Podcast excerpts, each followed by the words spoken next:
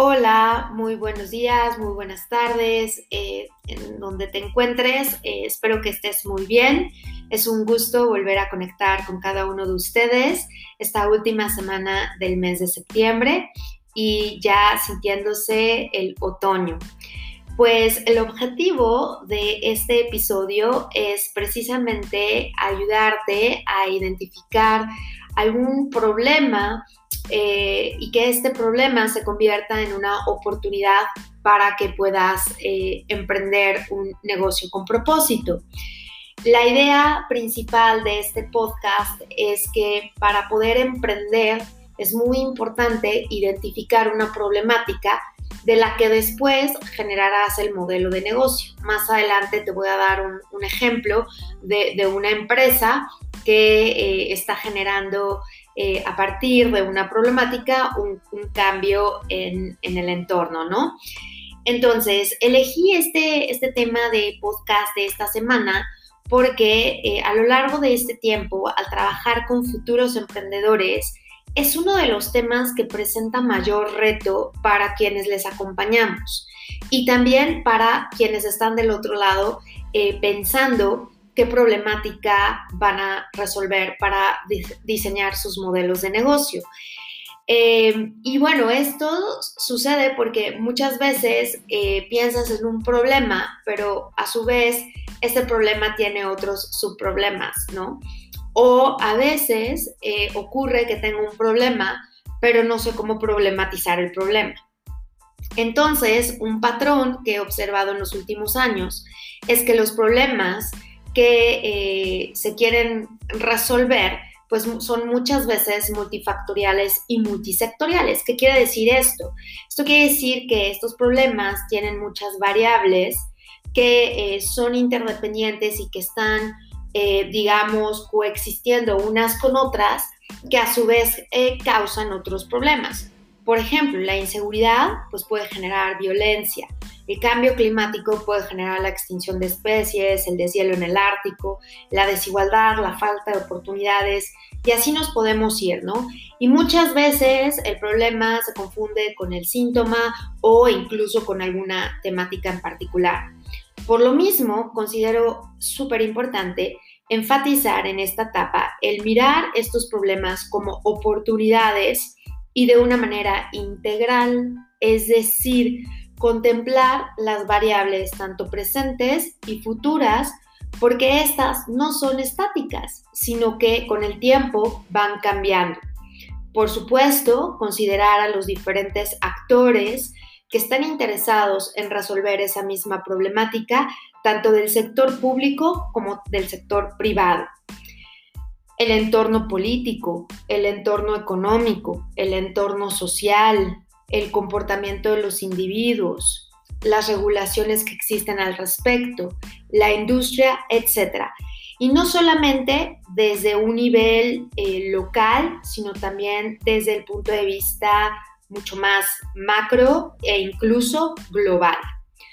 Ahora bien, ¿cómo se define un problema? Bueno, un problema es cuando se encuentra algo que no funciona. Y esto se puede dar eh, en el tiempo en donde puede empezar de manera individual y después puede escalar a la colectividad.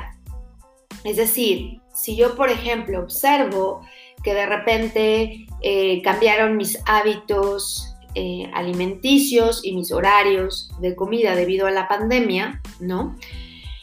yo puedo observar o preguntar eh, en mi entorno si a mi vecino o a mi vecina le pasó lo mismo y a lo mejor a las familias que viven en mi barrio, ¿no? O en mi colonia.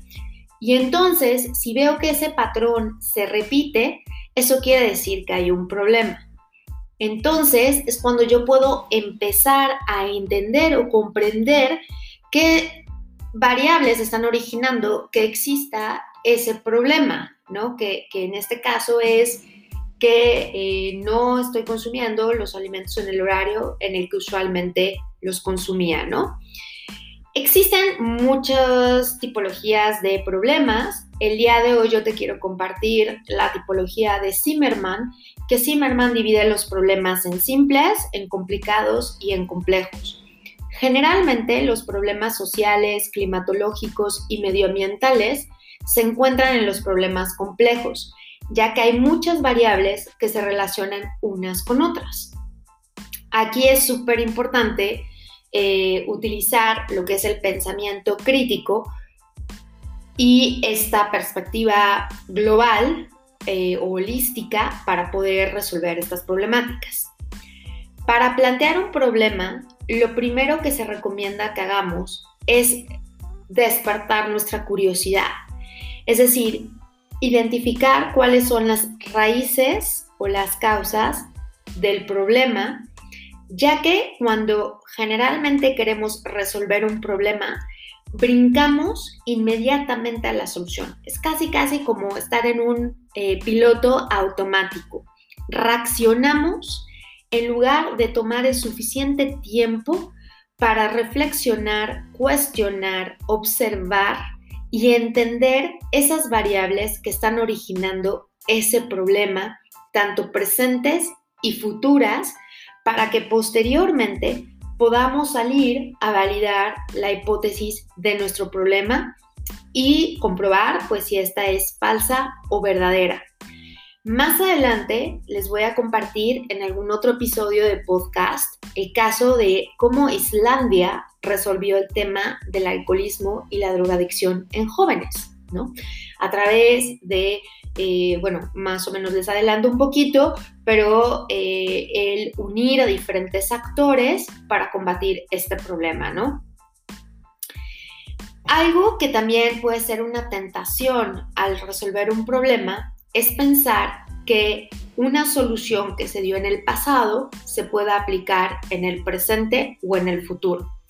Esto es eh, muy común porque generalmente queremos controlar las situaciones. Eh, sin embargo, lo que tenemos que tomar en cuenta es que estos problemas están en unos sistemas, que estos sistemas están vivos y que continuamente están mutando o están cambiando. Eh, un ejemplo de esto es con el tema de la pandemia que todos estamos eh, viviendo, ¿no? Había un, tema, eh, la parte tecnológica, la parte este, del uso de las tecnologías, la parte de algunas empresas que tenían que rediseñar estos modelos de negocio, etcétera, ¿no? Entonces, digamos que pues en ese, en ese momento anteriormente no se estaba considerando esta variable y varias empresas tuvieron que reimaginar o reestructurar sus modelos de negocio.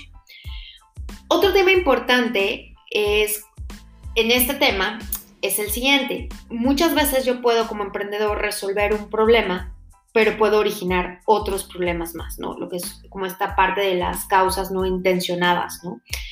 Eh, y esto ocurre porque, eh, por ejemplo, hay estas plataformas en Internet, ¿no? Este, que conectan a dos mercados como Uber, eh, Cabify, Lyft, que a través de la plataforma los usuarios pues pueden, eh, digamos, reservar su, servicio de taxi y digamos que pues van al destino que tienen que ir, ¿no? Sin embargo, eh, no se estaba considerando el tema de la, persona, ¿no? la persona que, ofrece eh, o quien da este servicio, ¿no? La, la empresa per se no estaba eh, considerando a estas personas que se dedican a dar este servicio, considerarlos parte de su plantilla de personal, ¿no? Entonces esto a su vez originó algunas huelgas, ¿no? principalmente en el estado de California, en Estados Unidos, donde las, las mismas personas pues pedían eh, esta parte de sus derechos ¿no? como trabajadores de esta plataforma. Entonces hay que considerar esta parte ¿no? en el momento en que estamos eh, o queremos emprender a partir de identificar una problemática. Eh, por lo mismo, es importantísimo importantísimo anticipar esos espacios de efectos no deseados, ¿no? Ahora bien, desde la creatividad, ¿cómo es que podemos resolver estos problemas? Pues bueno, aquí les van cuatro recomendaciones que he podido identificar. Una es desarrollar la capacidad de observar, ¿no? Eh, eh, el observar implica entender estas correlaciones entre los diferentes elementos o variables que coexisten en una problemática. Eh, obviamente, hacer hipótesis respecto a esos elementos y pensar qué de esas variables o esos elementos puedo combinar unas con otras para obtener un resultado distinto. Eh, por supuesto, desarrollar un pensamiento crítico para empezar a cuestionar las ciencias como la filosofía, la sociología, la antropología son de suma relevancia. Herramientas de estudios de modelaje de escenarios, eh, principalmente futuros, eh, para poder considerar estas variables. Y finalmente, la polinización de saberes de distintas disciplinas es fundamental, ¿no? Tanto la parte interdisciplinaria como la parte transdisciplinar. Entonces, fusionando estas, estas dos áreas, creo que podemos eh, eh, entender bien el problema que queremos resolver. Entonces, para los emprendedores es muy importante identificar qué necesidades están resolviendo, de qué segmento de mercado, ¿no? Cuestionar qué pasaría si, ¿no? Esta es una pregunta muy, muy esencial y plantear distintos escenarios. La metodología del diseño centrado en el usuario es una herramienta que ayuda a plantear una solución con base en las necesidades de estos usuarios a través de la empatía eh, y la inmersión profunda. Y bueno, ejemplos, hay muchos de empresas que están revolucionando sus industrias. Particularmente a mí me gustaría compartir el ejemplo de una empresa B que me encanta, que es una empresa mexicana que se llama Rayito de Luna y Rayito de Luna es una empresa que desarrolla productos de belleza y para el cuidado personal de mujeres y hombres de una manera ecosustentable y utilizando eh, esta parte del suelo regenerativo. Eh, es decir, no es que ya lo había mencionado en algunos otros capítulos donde no es esta economía de tomo y después desecho, sino eh, cultivan la lavanda, pero después se comprometen a eh, sustituir ese suelo y ayudar a que este producto pues eh, crezca de una manera sustentable. Los ingredientes que utilizan provienen de pequeños productores, es decir, apoyan muchísimo el comercio justo y la economía local.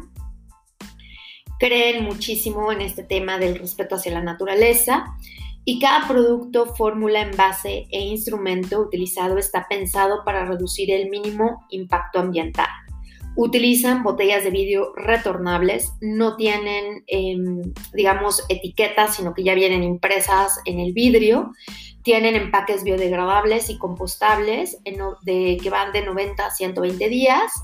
Eh, y utilizan súper poquitititito el plástico reciclado, ¿no? Utilizan también para la elaboración de sus productos agua de captación pluvial y cuentan con una certificación de eh, cruelty free. ¿No? Es decir, este, no, no testean o no prueban sus productos con este, animales. Por último, eh, lo que les podría eh, recomendar ¿no? este, a ustedes es lo siguiente. Uno, cuestionarte por qué quieres resolver el problema que quieres resolver, ¿no? O sea, creo que el para qué es muy, muy importante. Si nada más es querer hacer dinero, pues aguas, ¿no? O sea, creo que eh, el para qué tiene que ir más enfocado hacia un bien común. Dos, es súper importante eh, cuestionar, cuestionarte, ¿no? cuestionarte eh, temas del, del, problema, proponer, como ya lo mencioné anteriormente, una solución en la que se genere un bien común, considerar las variables presentes y futuras en el contexto de la problemática y bueno, utilizar eh, el diseño centrado en la persona para poder eh, diseñar una solución que vaya eh, hacia las necesidades de este segmento al que quieres, digamos, atender.